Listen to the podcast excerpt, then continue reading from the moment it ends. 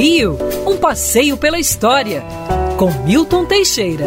Amigo ouvinte, dia 28 de julho, o paraibano Epitácio da Silva Pessoa assumia a presidência da República em 1919.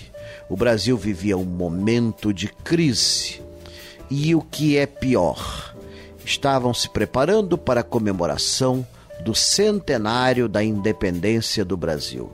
Epitácio Pessoa, mesmo com orçamento apertado, conseguiu dinheiro suficiente para arrasar com o Morro do Castelo e ali fazer a exposição do centenário da independência.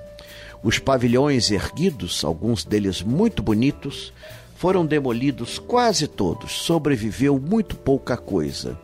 O prédio do pavilhão das indústrias nacionais hoje é o Museu Histórico Nacional. O prédio do pavilhão do Distrito Federal é hoje o Museu da Imagem e do Som. E um outro edifício também é hoje lá um pavilhão que é dedicado à saúde e à vacinação na hora de viajar. Afora isso, o resto foi abaixo. Eu mesmo vi alguns serem demolidos. Epitácio Pessoa é, foi um presidente extremamente prudente, enfrentou a Semana de Arte Moderna, a criação do Partido Comunista e a revolta do Forte de Copacabana em 5 de julho de 1922. A 15 de novembro de 22, ele passou o cargo a Arthur Vieira Bernardes, que literalmente governou o Brasil em estado de sítio.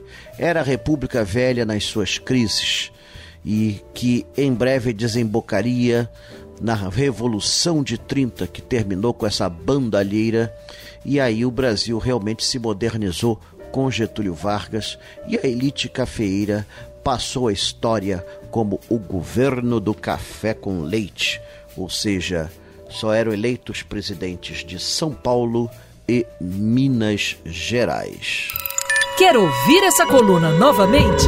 É só procurar nas plataformas de streaming de áudio. Conheça mais dos podcasts da Band News FM Rio.